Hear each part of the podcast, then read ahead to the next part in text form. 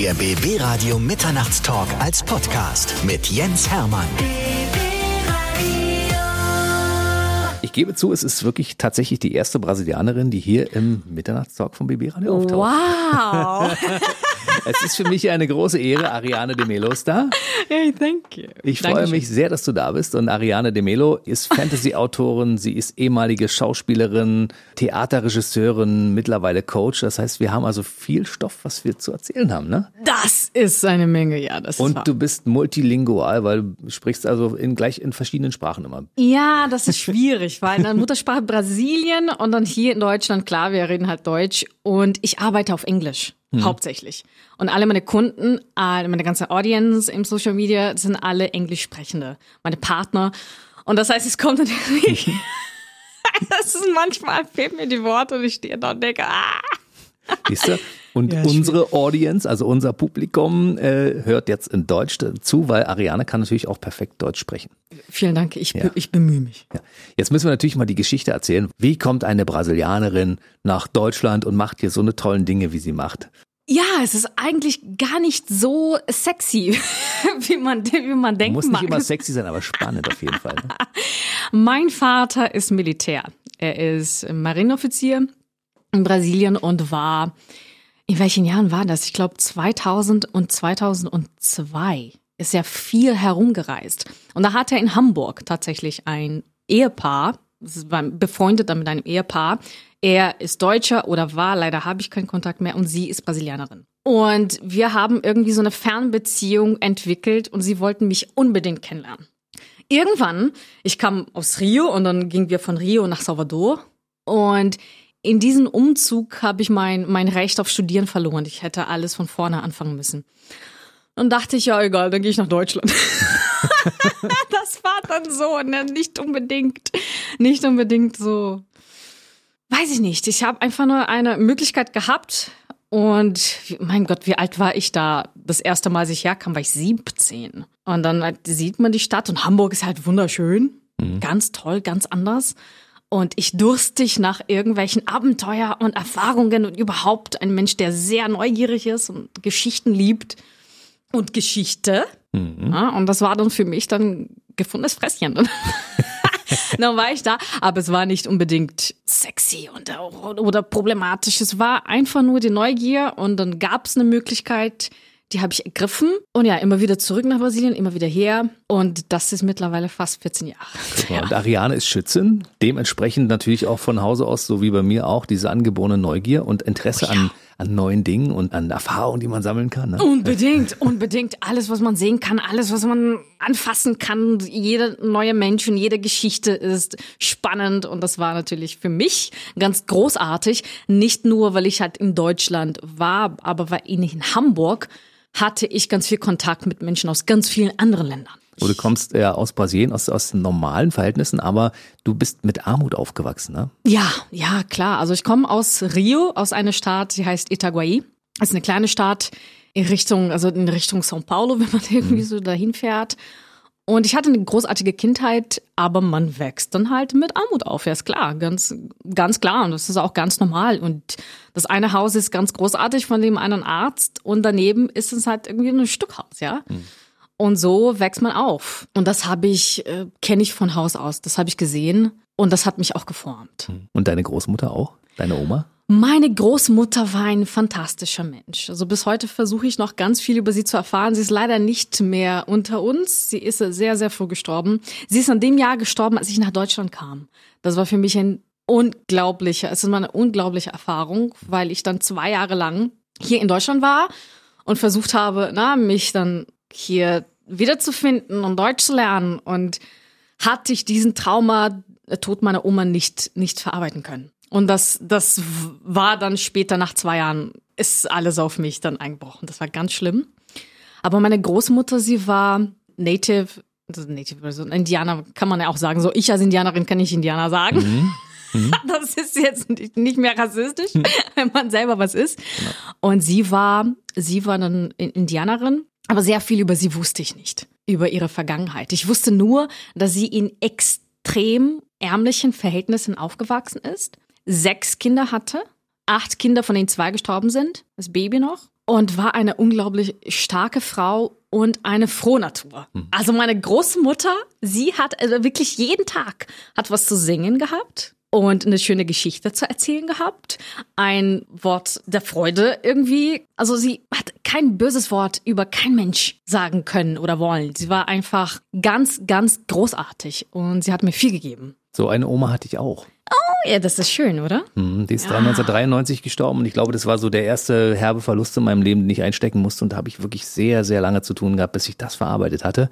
Und meine Oma ist bis zum heutigen Tag immer da. Ja, ich genau, sie, genau. Ich hatte sie ständig in meiner Gegenwart. Ja, ja, das mit, kenne ich. Mit ihrer Art, mit Sprüchen, mit Zitaten, mit ihren Rezepten, mit, mit allem eben. Sie ist präsent. Ich benutze sogar ihren Namen als, also ich habe einen Alias. Ich benutze nicht meinen Namen, wenn ich meine Bücher unterschreibe.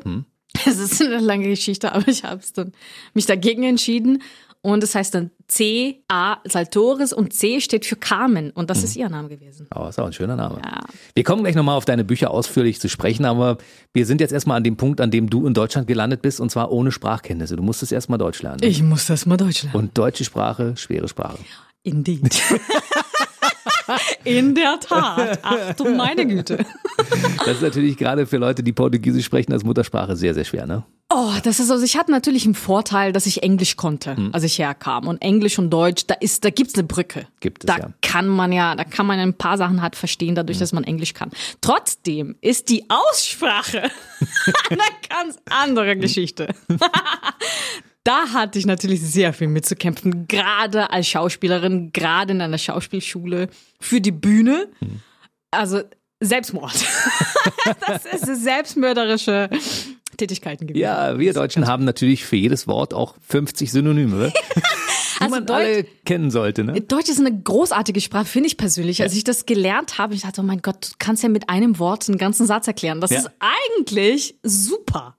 Aber es ist sehr schwer zu sprechen. Das ist wirklich, ich sage heute so, ich war dort, ich war damals 19 und ich habe es gelernt. Ich habe auch sehr, sehr viel Mühe gegeben. Ich wollte das unbedingt und ich wollte auch irgendwie Akzent reduzieren und alles, was ging und alles Mögliche.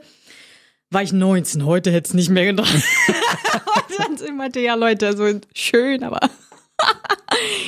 Woher kommt diese musische Begabung? Wolltest du schon immer Schauspielerin werden? Hattest du das damals schon äh, in Brasilien begonnen? ich kenne mein Leben ohne Bühne gar nicht. Also ich bin mit drei auf die Bühne gegangen. Das war von mir aus, lustigerweise, ich weiß, ich habe noch, noch ganz klar im Kopf, meine Mutter wollte mich jetzt ausreden. ich wollte nicht, dass ich das mache.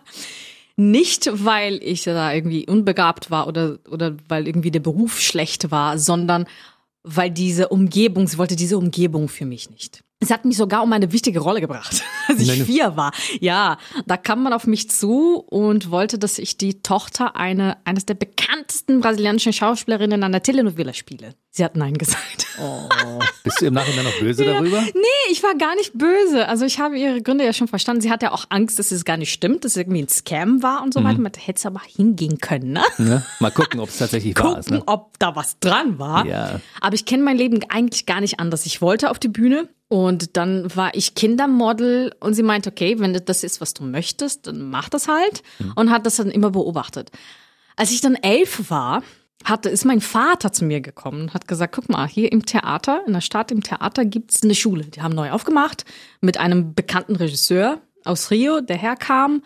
Magst du da hingehen? Ich glaube, du hast Talent. Meinte, jo, warum nicht, ne? und so hat's begonnen. und dann, dann bin ich nie wieder rausgekommen eigentlich. Und dann kamst du nach Deutschland und gingst auf die Schauspielschule in Hamburg? Also ich kam nach Deutschland und wusste gar nicht so genau, was ich machen wollte. War eigentlich wollte ich Journalistin werden. Das war mein Ach, Traum. guck mal, wären wir Kollegen geworden. Also ich, Halt ja auch was. das war das, was ich machen wollte. Also ich war mein Leben lang auf der Bühne.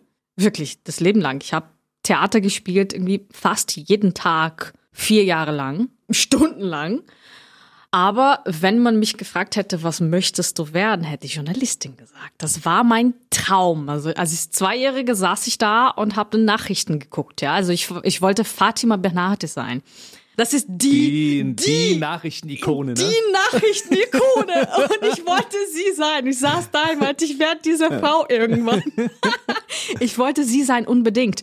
Und das war mein Traum. Also als ich nach Deutschland kam, wusste ich nicht so genau, wohin. Wollte natürlich Journalistin weiterhin werden. Das hat mit Schreiben zu tun, mhm. was überhaupt ähm, meine größte Gabe, wenn man halt so sagen kann, ist. Aber auf Portugiesisch, ne? Mhm. Weil auf Deutsch ist eine ganz andere Geschichte. Ja. Und da war ich nicht auf dem Level, den ich sein müsste, selbstverständlich, um Journalistin zu werden auf Deutsch. Mhm. Und da dachte ich, was machst du jetzt? Entweder gehst du jetzt nach Hause und lässt es alles, oder du schmeißt die Möglichkeit noch nicht und machst was, was du schon immer konntest. Und das war das Theater, ja. Das ist eine Sache, die, es war mein Zuhause. Also ich kenne mein Leben ohne die Bühne gar nicht. Gab's noch nie. Und ich dachte, ähm, jo, das ist halt mein Zuhause, gehe ich zurück. Na, aber das war ein anderes Zuhause und das war ja auch seltsam. das war eine sehr weirde Erfahrung, muss man sagen. Und dann hast du drei Jahre die Schauspielschule absolviert? Genau. Und danach warst du fertig und hast diverse Arrangements gespielt und warst unter anderem auch als Theaterregisseurin tätig, weil du für dich festgestellt hast, ich kann das? Nee, das war gar nicht meine Idee. ich hätte gesagt, ich kann das nicht, weil es mir zu viel Verantwortung war. Also ich hatte dann Engagements, was ich gar nicht gedacht hatte, weil in der Schauspielschule hat ähm, man mir gesagt, ich würde es nicht schaffen aufgrund meines Akzents. Es gibt keine Rollen für dich weil ähm, ich dunkelfarbig bin. Es gibt ja. keine Rollen für mich. Ähm, weil du dunkelfarbig bist, du bist ja, du, dunkler. Sie sieht immer sehr erholt aus. Sie hat so einen so einen angenehmen Suntint. Ja, also es, ist gerade, es wird gerade langsam, weil normalerweise im Winter bin ich grün, ne? Weißt du, Menschen, die irgendwie braun sind, im Winter werden sie grün. Das ist, das ist, das ist ein guter Kontrast zum roten T-Shirt. Ja, genau, genau, genau. Es ist eigentlich ganz, äh, ganz spannend. Und jetzt langsam kommt die Sonne und ich werde, ich krieg dann Farbe, wie ich denke, oh mein Gott, da steckt eine Person. Das ist spannend. Aber das war es dann so ähm, schwierig, eine Rolle zu finden für jemand, der irgendwie Latina aussieht und auch ist und dann gibt's auch Akzentsituationen. Gibt's natürlich ganz andere Regisseure und auch gerade mhm. Theater, die sich anders dafür einsetzen und diverse Schauspieler engagieren. Aber es ist immer noch so in der Theaterkultur, also gerade in den großen Häusern, wo du mit einem Akzent schlecht, schlechte Karten hast. Es ist so. Weißt du, was mir aufgefallen ist? Wenn du, wenn, wenn man sich mit dir so unterhält zwischendurch und du nicht darauf achtest, wie du sprichst, sprichst du akzentfrei in dem Augenblick, wo du besonders schön sprechen willst, hört man ein bisschen Akzent raus. Ja, das ist normal. es ist ganz, es ist extrem, weil ich mich dann trainiert habe. Ja. Manchmal denke ich ja gar nicht drüber nach und das ist okay, aber man hat es mir antrainiert. Hm. Und ich versuche das immer, ich versuche das immer raus, rauszuputzen, sozusagen. Aber es ist in der Schauspielschule ganz krass gewesen. Hm dass man ja auch richtig Probleme hatte, dass ein, ein Lehrer, ein Dozent, der gesagt hat, die werden nie in, der, in dem Beruf arbeiten können mit dem Akzent. Und dann habe ich mich dann extra bemühen müssen oder wollen oder was auch immer. Müssen hätte ich gar nicht, aber wollen. Und das heißt, es ist irgendwie ein bisschen geblieben. Siehst du, du hast sie eines Besseren belehrt. Siehst du, ich kann's doch. ja, also, also, ich weiß auch gar nicht noch, ob er noch lebt, weil er war damals schon ziemlich, das war jetzt böse. er war damals schon ziemlich aber alt. Er war damals schon ziemlich, ja, ja, mit dem Fuß im Jenseits. Wenn er von oben jetzt runterguckt und sagt, Mensch, guck an, was aus der Ariane de Melo geworden ist. Also, also bitte. Drauf, ne? nee, und das war dann hatte ich, ich habe gearbeitet und dann irgendwann habe ich den Hans-Peter Kur kennengelernt, der Schauspieler, Journalist und Regisseur war. Und zu der Zeit schon 78 und unglaublich klarer, frischer Kopf und hat mich dann irgendwie so unter seinen Arm genommen und gesagt, pass auf, du bist nicht dazu geboren, nur Schauspielerin zu sein. Mach mehr es gibt mehr. Du musst schreiben. Du musst Regisseurin werden. Es gibt nicht genug Frauen in diesem Beruf. Mhm. Er war sehr theatralisch.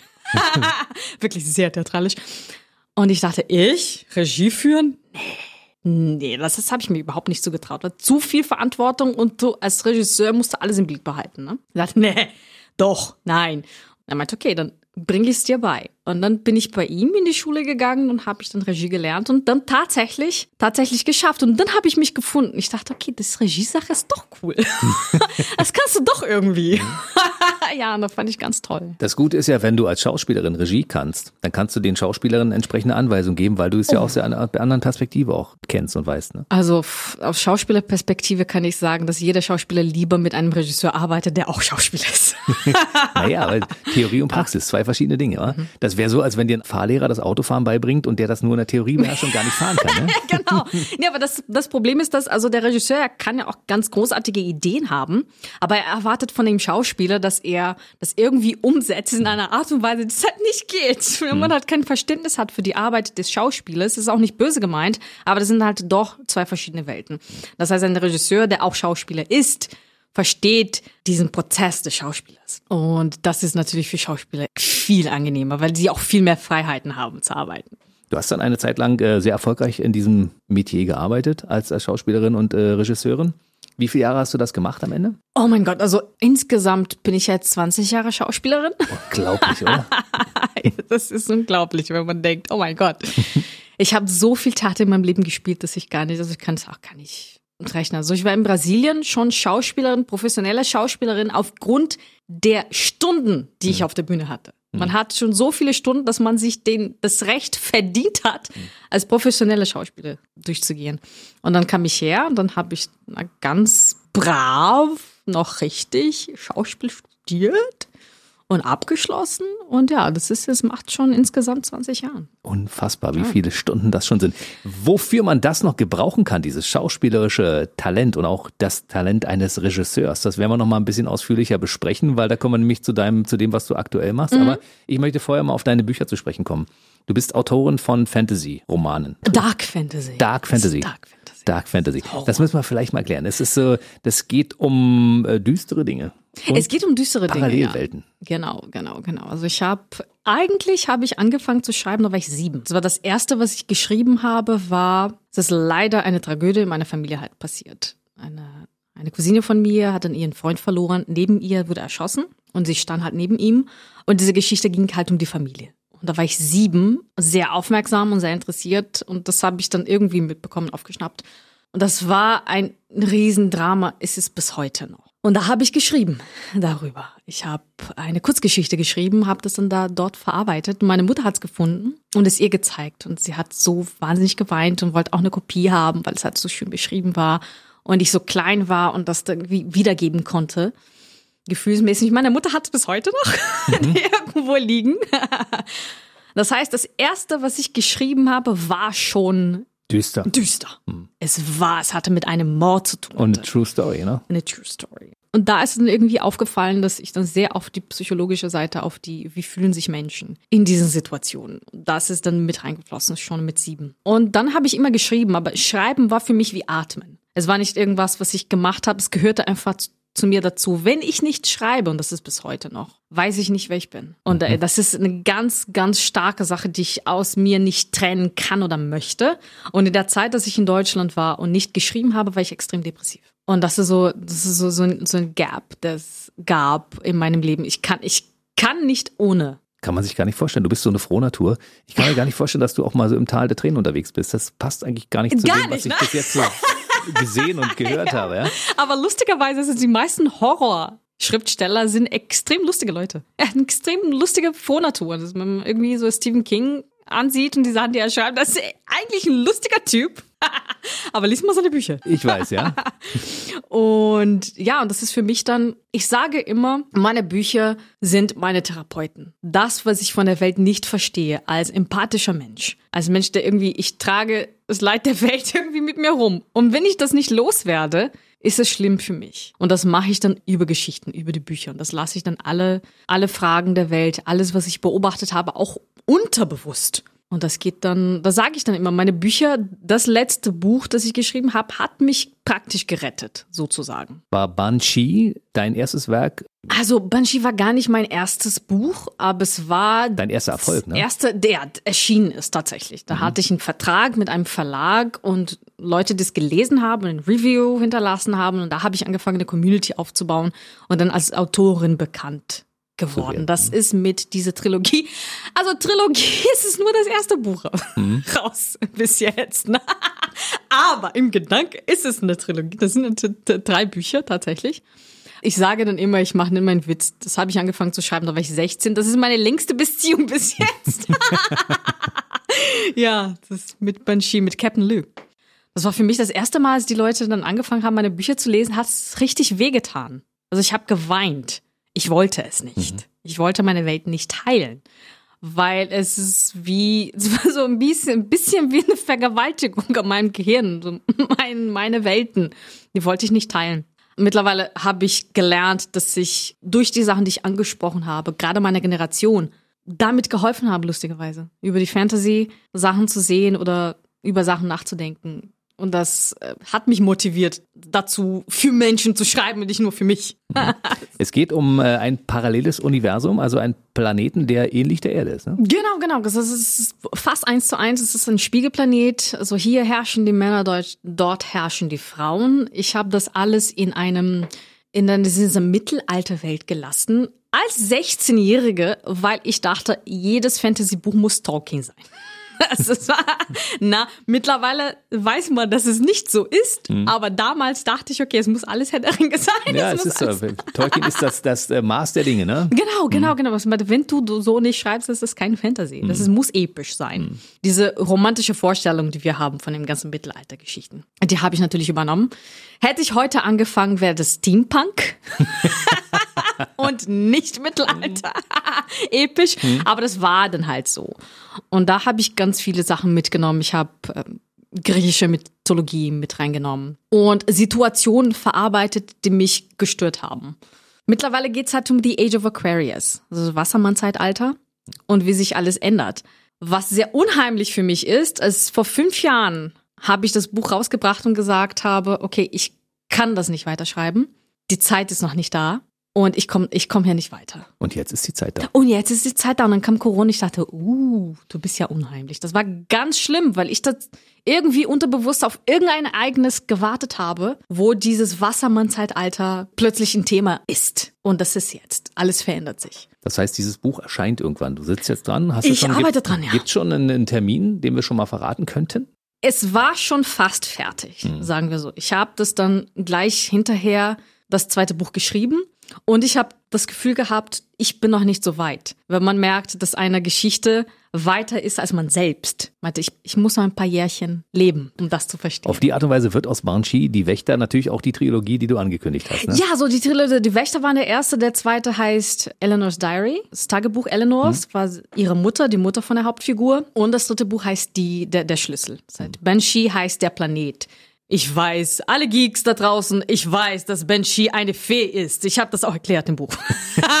Deshalb lesen, lesen, lesen, lesen. Aber sie hat zwischendurch auch noch ein anderes erfolgreiches Werk abgeliefert. Ich sage mal ein Stichwort, Hotel California. Also mein erfolgreichstes Buch tatsächlich war, das, das war inspiriert von Hotel California, von dem Lied. Es heißt Die vergessene Geschichte der Herberge am Highway. Mhm. Es ist ein unglaublich langer Titel.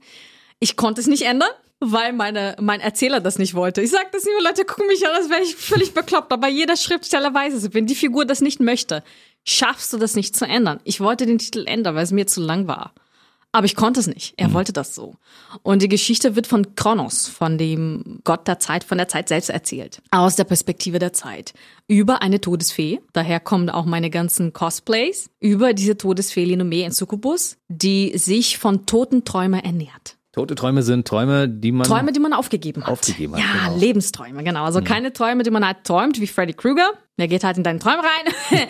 Nein, diese Träume sind es nicht. Das sind dann Lebensträume. All das, was man dann, die Schönheit, die wir nicht erlebt haben. Na, meistens, weil die Gesellschaft gesagt hat, nö. die Eltern haben gesagt, nö, mach was anderes. Und dann hast du es halt nicht gemacht. Und das hat berufliche, berufliche Träume, aber auch ne, Familienträume.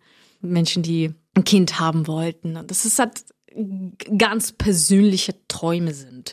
Und das habe ich, es ist ein unglaublich bitteres Buch, aber es hat, ein schönes, es hat ein schönes Ende.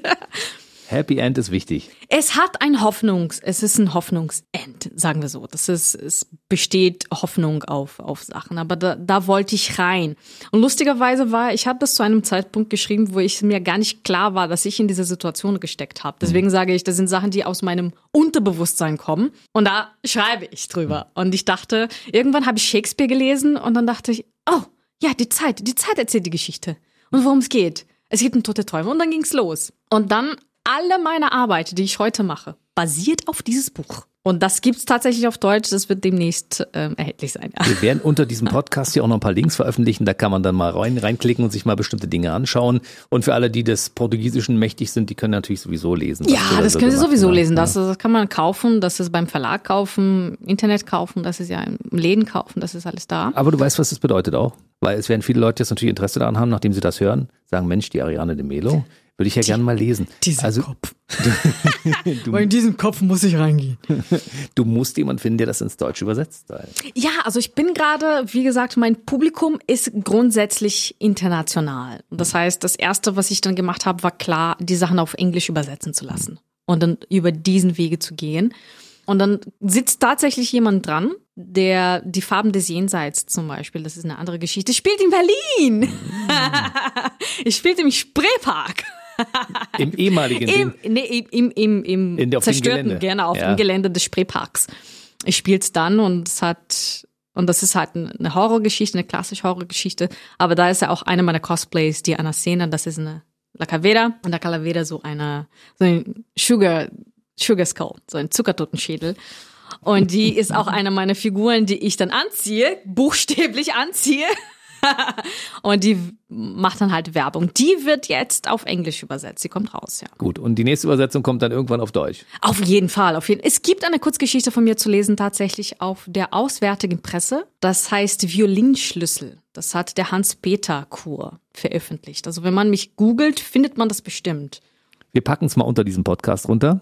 Das ist tatsächlich auf Deutsch. Das Den Link, da kann man gleich mal, mal ein bisschen Kann man nachlesen. lesen, genau. So, jetzt wissen wir, Ariane de Melo ist Autorin, sie ist Schauspielerin, sie ist Regisseurin und sie ist auch Coach. Und das ist dein aktuelles Projekt. Vielleicht kannst du das mal kurz ausführen, weil du hast ja gesagt, so Fachvorträge sind öde und langweilig. Ja. Fachbücher sind auch öde und langweilig. Und man kann die Quintessenz ausnehmen und kann daraus etwas Unterhaltsames machen. Ja, auf jeden Fall. Also mein Wort ist Edutainment. Edutainment und Infotainment. Ich finde, ich finde nicht, das ist so. Und das ist auch bewiesen, dass man über Unterhaltung viel besser lernt. Das heißt ja auch nicht, Leute, oh nee, man muss ja irgendwie sachlich bleiben. Leute, das heißt ja nicht, dass man irgendwie gleich Zirkusartist sein muss. Na, das meine ich nicht. Ich meine Metapher verwenden, Farben verwenden, Musik verwenden, irgendwas, was die Menschen, weil wir können uns nicht so lange fokussieren auf eine Sache. Das ist nicht möglich. Das heißt, je mehr Tools man verwendet, desto mehr bleibt man halt bei der Sache. Das ist so. Und Delivery, das heißt die Art und Weise, wie man sich präsentiert, ist das A und O. Es ist wichtiger. Also wie man irgendwas macht, ist wichtiger als das, was man macht. Das war schon immer so. Und dann hatte ich nebenbei gecoacht, das heißt Public Speaker, ein Redner für Sachen. Und irgendwann wollte ich ein eigenes Geschäft haben. Das sind diese Menschen, die irgendwie keinen Job haben können. Ne? das ist irgendwie mit dem Kopf ist irgendwie überall, weil ich wollte ein eigenes Geschäft haben. Ich wollte schon immer Geschäftsfrau werden. Bist du jetzt ja. Ja, bin ich jetzt ja. Ich habe tatsächlich eine Firma, eine Berliner Firma, das heißt Ariadne Faden, was auch mein Name ist, also Ariadne und das hat auch mit diesem, also wir bringen euch aus diesem Labyrinth des Sprechens, der Unterhaltung dann raus. Das hat dann natürlich auch diesen mythologischen, mythologisches Bild hinter sich. Und ich habe dann ganz viel Public Speaker gecoacht und ganz viel immer in diesem Thema. Es ist schwierig, die Industrie ist schwierig, muss man sagen. Ne? Die Branche ist schwierig, weil die war schon so vor 100 Jahren und ich glaube, sie bleibt auch weitere 100 Jahre so. es gibt Menschen, die nicht resistent sind, aber die meisten sind schon. Also die ganze Branche ist sehr resistent darüber. Habe ich aber trotzdem, also ein, ein Kunde von mir, das erzähle ich dann immer so schön, wie mache ich das? Ich arbeite über Selbstverwirklichung. Weil ganz einfach, wenn man über seine eigenen Träume spricht, die Totenträume, da sind wir wieder, wenn man über seine eigenen Träume sind, spricht, man ist dann freier und man träumt und man ist kommunikativer, man ist froh und plötzlich hören die Menschen näher zu. Und dann arbeite ich mit denen von diesem toten Traum aus.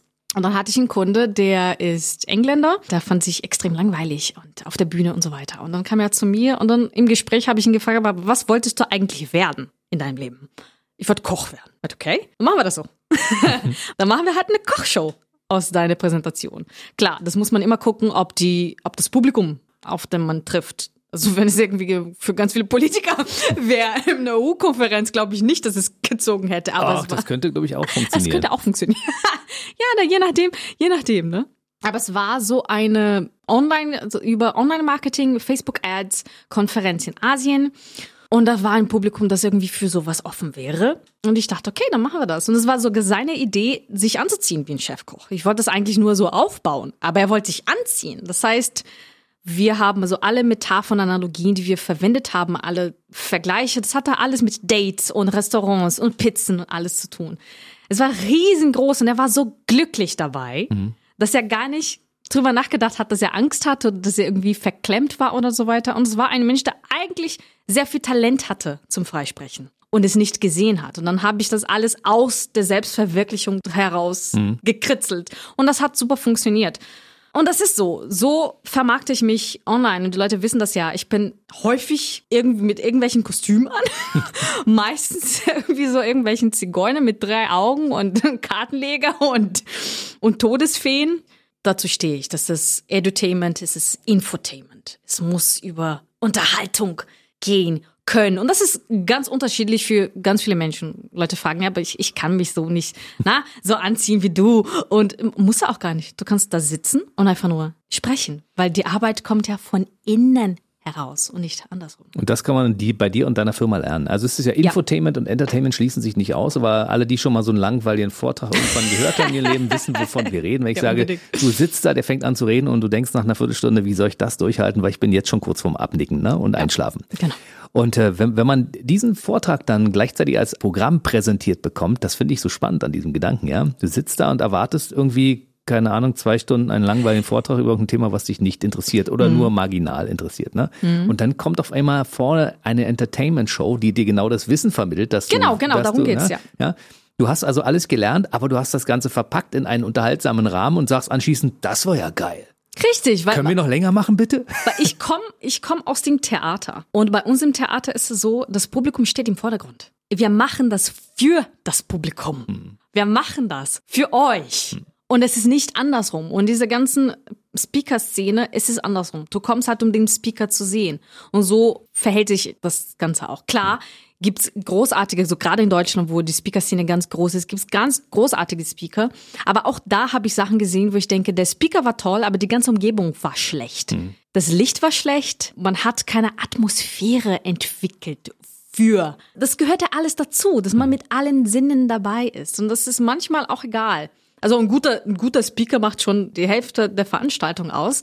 Aber wenn es noch dazu eine Atmosphäre gibt, wie Phantasialand, die machen das. Mhm. Ja, mit Fantasy und Sänger und Zirkus. Und da gibt's da, das heißt auch Business to Pleasure, glaube ich. Und ich meinte, ja, das. Gib mal dem Publikum was Schönes. Das geht ja um Schönheit auch. Für die Seele. Und dann lernst du, du kriegst deine Information. Hundertprozentig. Das sind Experten aber du hast ja auch bisher mit einen Sinnen dabei. Weil ganz ehrlich, und gerade jetzt, so viele Business Owners, also so viele Geschäftsführer sind so jung und das passt alles nicht mehr zusammen. Ja, und deswegen habe ich das dann alles. Du hast es in die Zeit übersetzt und du hast es ein bisschen zeitgemäß angepasst, das Ganze. Genau, ich, genau ich, ich finde diesen Gedanken echt total spannend, weil ich, wenn, wenn äh, ein, ein Fachvortrag ein bisschen inszeniert ist und man das als anschließend als Entertainment-Programm genutzt hat und man sagt, man fühlt sich A informiert und B auch unterhalten dabei, genau. dann ist das eine gute Kombi. Und es ist ja auch so, man muss ja auch sagen, so ein, so ein Speaker, so ein Top-Speaker, der kostet ein Heidengeld. Der ist oh, sehr, ja. sehr teuer. Oh ja. Und bei dir gibt's die Speaker, mit dem entsprechenden Programm auch für günstiger sozusagen. Ne? Genau, genau, genau. Also man kann, also ich kann auch jeden, es, wir können auch jeden Menschen zu diesem Speaker machen. Aber das ist, ich bin Schauspielerin na, und wir arbeiten von der Schauspielperspektive. Das heißt, das Beste aus einem rauszuholen, dass es authentisch ist und dass man ja selber Spaß hat. Und dann oben drüber kommt dann die ganze Technik, na, dass man mhm. sagt, okay, das so, so verhalten und so verhalten.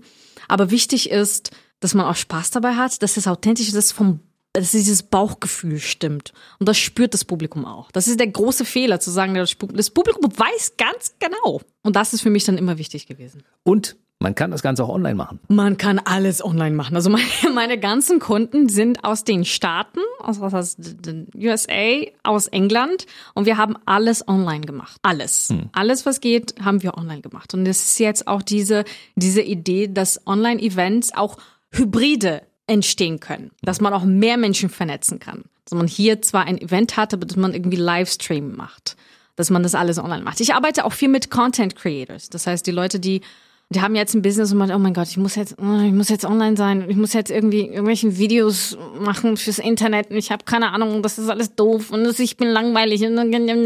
Das machen wir alles. Weil gerade im Internet hat man so viel Freiheiten. Das ist ein eigenes System, ja. Was ich mache ist, ich finde heraus, wer der Mensch ist oder wer die Firma ist. Und wir erstellen diese Präsentation oder diese Videos. Wir verbinden das alles mit der eigenen Marke. Mhm. So, dass es eine Signatur hat. Das ist nicht irgendwie, ich hätte dann deinen Vortrag nicht geben können, wer das du bist. Und das war mir wichtig, dass es irgendeine Signatur gibt, dass man denkt. Also ich habe jetzt einen Kunde auch aus Kanada, der wollte Showman werden. Das ist ja so sein, na, es ist hier Zirkus, so riesig, riesig, riesen, riesengroß. Und wir arbeiten mit dieser Idee. Und aus seinen Videos heraus kommt ja kein, kommt kein Hugh Jackman raus. Aber seine Ausstrahlung stimmt. Mittlerweile. Ja. Mittlerweile. Genau, mittlerweile. Also seine Ausstrahlung stimmt jetzt. Und er hat dann die Lust. Und das funktioniert ja auch im Interview, selbst wenn man nicht gesehen wird. Im Theater lernt man das. Man sendet Energie mit allem, was man tut. Mit der Stimme, mit dem Rücken, mit dem Kopf, mit den Haaren, mit den Füßen. Und das alles, dass alle irgendwie so ein bisschen spüren, worum, worum es geht. Und dass man auch irgendwie bei der Sache ist. Und ich sage dann immer Storytelling. Lieber sich einen Magier angucken, wie er Geschichten erzählt, als einen Sprecher. Das stimmt. Weil die wissen das besser und die müssen das können, weil die müssen dich ja einlüllen. Genau. Oh ja, genau. Und das ist die Idee dahinter. Ja. Und das kann man sich mal anschauen. Es gibt auch eine, eine toll gestaltete Internetseite und man findet dich auch in den sozialen Kanälen. Vielleicht kannst du uns darüber noch kurz was erzählen. Also auf jeden Fall, also meine äh, die Website der Firma, das ist dort, wo alles, wo alles dann angeboten wird. Wir machen, ich mache momentan keine One-on-One-Coachings mehr. Aufgrund der Zeit wird das halt nicht mehr, ich konnte das nicht mehr. Weil du Mutter geworden Weil bist. ich und- Mutter geworden Ja, du hast einen kleinen, kleinen Sohn, um den du dich kümmern musst. Ja. richtig. Und er ist sehr mama-bezogen. Das ist ein ganz, ganz großartiger Junge. Aber auch sehr fordernd. Ich glaube, jeder, der hat einen Zweijährigen schon hatte oder hat, weiß, wie das ist. Genau. Und die fordern. Und das ist auch richtig so. Ich bin seine Mama und er hat das Recht drauf. Und das ist dann für mich nicht mehr, nicht mehr so machbar. Aber das macht doch überhaupt nichts. Wir haben auch noch, ich habe auch andere Schauspieler, die das machen. Die benutzen ja mein Framework und machen genau dasselbe. Sind auf der Internetseite zu sehen. Internationale, Genau, genau. erfolgreiche äh, Schauspiel, Actors, ne? richtig. Genau. Ja, ja, das ist eine deutsche Schauspielerin, eine großartige Freundin von mir, eine großartige Schauspielerin, Ines, Ines Niri. Die kommt ja auch teilweise aus Peru. also zur Hälfte.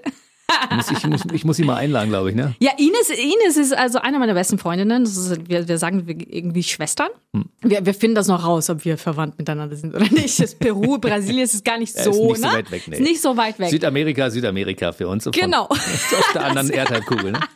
Also irgendwie könnte da was sein. Das ist eine großartige Schauspielerin, eine Freundin von mir und sie arbeitet mit. Na, und wir geben dann diese Schauspielperspektive. Das heißt ja nicht, dass man dann irgendwie plötzlich ganz groß ist. Es geht um Fühlen. Es geht um Wissen, wie der Körper funktioniert. Damit man auch eine Basis zu geben, damit man alles machen kann. Das ist es. Und wir machen das dann online. Es geht online, es geht in Gruppen. Ich habe jetzt einen Patreon-Account, weil ich immer Lost Places Videos gemacht habe und ich möchte jetzt wieder zurück mit meinem mit meinem äh, YouTube-Channel über Lost Places in, in und Friedhöfe und all dieses. Das ist ja das ist ja mein Ding, ne? Ich bin so ein Mystery-Mensch. Da schließt sich der Kreis wieder, ne? genau. Die vergessenen, verlorenen Orte und Genau, die genau. ver vergessenen, verlorenen Träume und alles so. Das ist, das ist alles so mein Ding und das hatte, das verbinde ich aber auch mit Information. Ich habe das eine über den Friedhof in Hamburg, den Ohlsdorfer Friedhof. Der größte Parkfriedhof der Welt ist der Ohlsdorfer Friedhof. Ist ganz großartig, wunderschön. Und da habe ich zu den Mystery-Geschichten natürlich auch richtige Informationen weitergegeben, die Menschen halt gar nicht so wissen. Und das ist mir wichtig, dass es Information gegeben wird, aber auf eine unterhaltsame Weise. Und da habe ich jetzt einen Patreon-Account und da kann man alles erwerben. Man kann halt Mitglied werden und man kriegt dann von mir meine Bücher, die Geschichten, man kriegt dann Behind the Scenes und man kriegt Videos zu diesem Coaching. Und das alles findet man auf deiner Internetseite. Patreon findet man definitiv auf Instagram. Wenn man auf mein Instagram ist und dann klickt man da auf Linktree, gibt es einen Link direkt zu dem Patreon und da kann man alles lesen, was, was man alles so bekommt. Und auf der Internetseite, das ist ariadnefaden.com. Da kommt man und kann man alles lesen, was wir machen und was der Hintergrund so ist. Wir machen auch Videos. Mein, mein Mann ist Filmemacher und Cutter, das ist schon wieder Deutsch-Englisch. Er schneidet auch die Er Filme. schneidet Filme und wir und wir machen das alles in diesem Rahmen, dass es muss auch schön sein. Schönheit, das ist auch ein schöner Schlusssatz. Es muss schön sein. Es muss schön sein.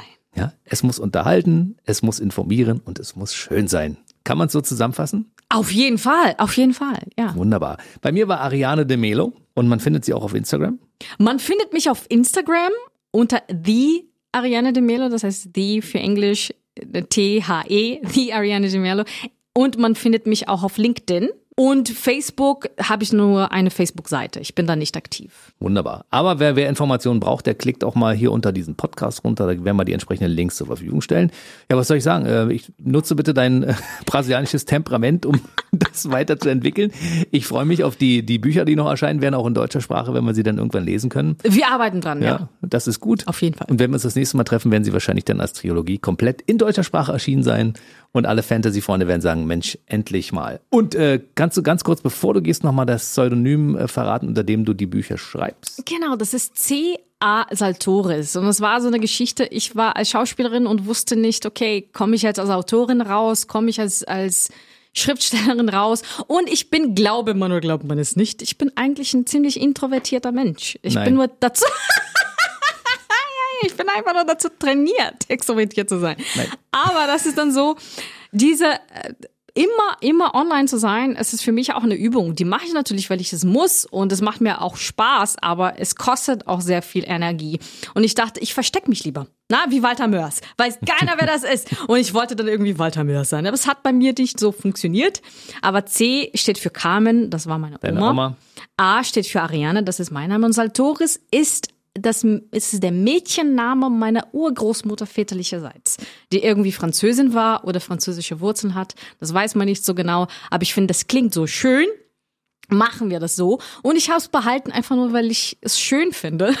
Ich habe mich dran gewöhnt. Die Leute kennen mich unter diesem Namen. Die wissen auch, wer ich bin. Aber mittlerweile will ich es einfach. Ich finde es komisch, wenn ich meinen Namen irgendwie auf irgendwelchen Büchern sehe. Das mag ich nicht so. Und wer jetzt wirklich richtig viel Zeit hat, der kann ja mal ein bisschen googeln unter Ariane de Melo, beziehungsweise unter C.A. Saltores. Und Gibt's da, auch, Es ja. gibt wirklich, da, da werdet ihr Dinge finden noch zwischen den Zeilen. Herrschaften. Ich sage, das ist sehr, sehr spannend, dieser Ausflug. Obwohl wir ja keinen von hier weglocken möchten. Wir wollen ja, dass ihr weiter an diesem Podcast abonniert, äh, liked nach Möglichkeit, kommentiert und was auch immer. Ne? Richtig, richtig. Ich fand es auf jeden Fall sehr, sehr schön, dass du heute erstmal hier warst und ungefähr drei Prozent von dem erzählt hast, was du noch so erzählen könntest. Also vielen, vielen, vielen, vielen, vielen Dank, dass ich hier sein durfte. Das war, es hat super, super, super viel Spaß gemacht. Mir auch. Danke für die Möglichkeit hier für euch irgendwie ein bisschen über meine Person zu sagen und vielleicht ein bisschen Dead Dreams Matter. Hm? Aber drei Prozent heißt, wir haben noch 97 Prozent offen für die nächsten Male. Ne? Genau. Bis zum nächsten Mal. Ariane de Melo. Tschüssi. Dankeschön. Tschüss, tschüss. Wie sagt man auf Brasilianisch Adios? Até mais ver. Das klingt geil. Das ist schön. Das Até kann ich, mais jetzt, ver. kann ich nicht wiederholen. Lassen wir so stehen. Tschüss. Der BB Radio Mitternachtstalk. Jede Nacht ab 0 Uhr. Und der neueste Podcast jeden Mittwoch.